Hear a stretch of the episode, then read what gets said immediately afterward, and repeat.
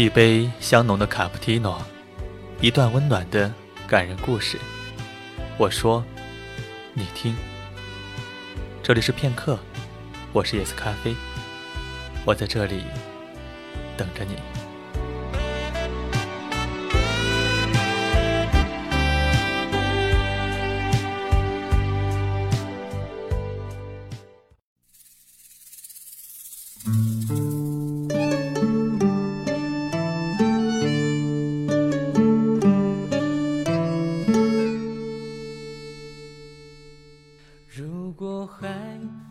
夜色漫漫，咖啡相伴。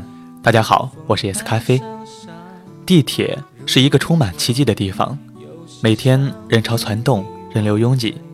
你是否记得那个与你擦肩而过的姑娘？今天我们一起分享一封信，是一位每天按时上下班乘坐地铁的小伙写给每天同样按时乘坐地铁的姑娘。两个人并不能算是相遇，或许叫遇见。更为合适。作者周鸿祥，信的内容是这样的：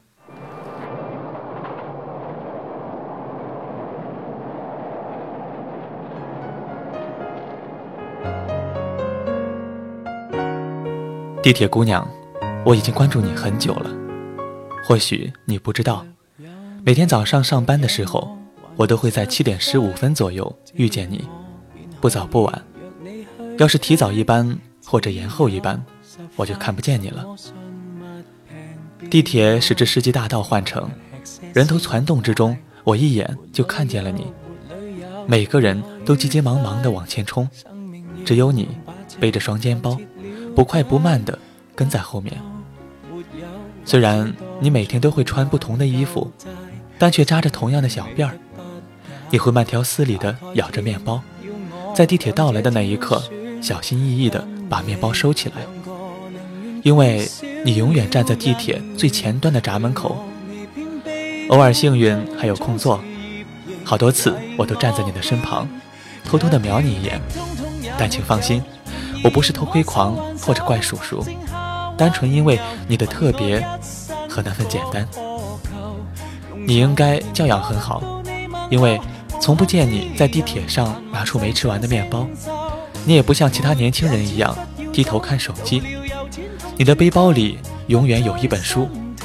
如果我没有看错，基本都是外文原版。你戴着白色的耳机，我猜想你听的都是抒情歌曲，不哼唱，不摇摆，单纯的为阅读找到一个隔绝外界的空间。在忙碌的人潮中，你是格外抢眼的那一个。好像聚光灯打在你身上，其余的路人都是浮光掠影一般，匆匆而逝。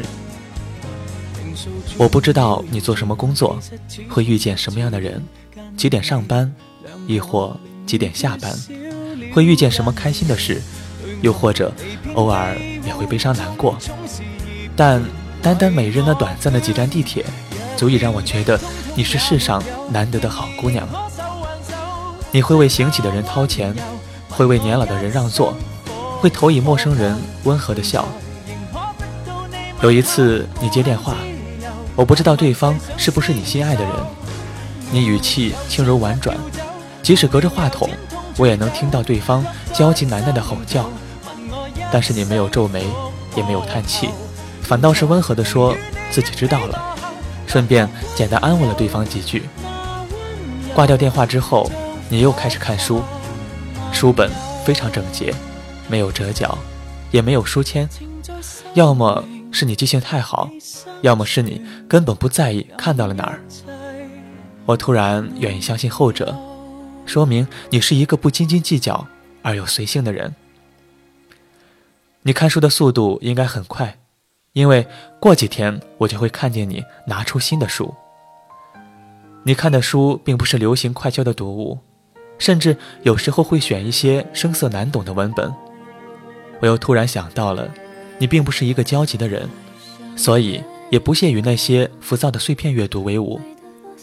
在人人都已经拜倒在苹果手机下时，你还用着好几年前流行的翻转式手机。你比我先一站下车，于是我知道我们正巧隔着黄浦江各自生活。清晨的陆家嘴已经有游客在天桥上拍照，清晨的南京路上也已经有了老人们在晨练。其实好多次我都想上前和你说一句话，哪怕一句“你好”也好，但是我始终没有开口，而是记住了你啃面包的模样和一周七天内所穿的鞋。我在手机上做好了记录，你有三双运动鞋，四双高跟鞋，三双皮凉鞋，还有两双雪地靴。不知不觉，我们已经共乘二号线一年零三个月了。而从某一天开始，你再也没有出现过。我以为我是起晚了，后来想可能是你起早了，但其实不管我们谁晚或者谁早，错过一班地铁，可能就遇不到了。我想你可能换工作了，可能搬家了，可能恋爱了，又或者可能离开上海了。在你消失之后，我突然发现。我已经习惯了每天你习惯的那个位置，按部就班的过着好似你存在的生活。然而陆家嘴站到达的时刻，你不会再缓缓的起身下车，也不会轻言细语的和其他人说借过。那些你看过的书单，我通通的记在了手机里。虽然从头到尾我都没有说过一句你好，但我手机上记录的文字足够告诉我，你确实存在过。原本因为你而慢下来的世界，突然又陷入了人人匆忙的节奏之中。如果你也留意过，有一个爱穿白衬衫、戴着黑框眼镜的小伙子，总是欲言又止，没有打招呼，也没有说再见，而是记录了你的四百多天，和习惯了有你的生活。之所以写这封信给你，是希望不管你在天涯海角。都能够继续保持自己的速度，泰然自若地活在自己的世界里。我说过，你是一个好姑娘，不要流入世俗的喧嚣和急躁，因为你已然有了最大的幸福。祝福你，来自你不曾留意过的地铁少年。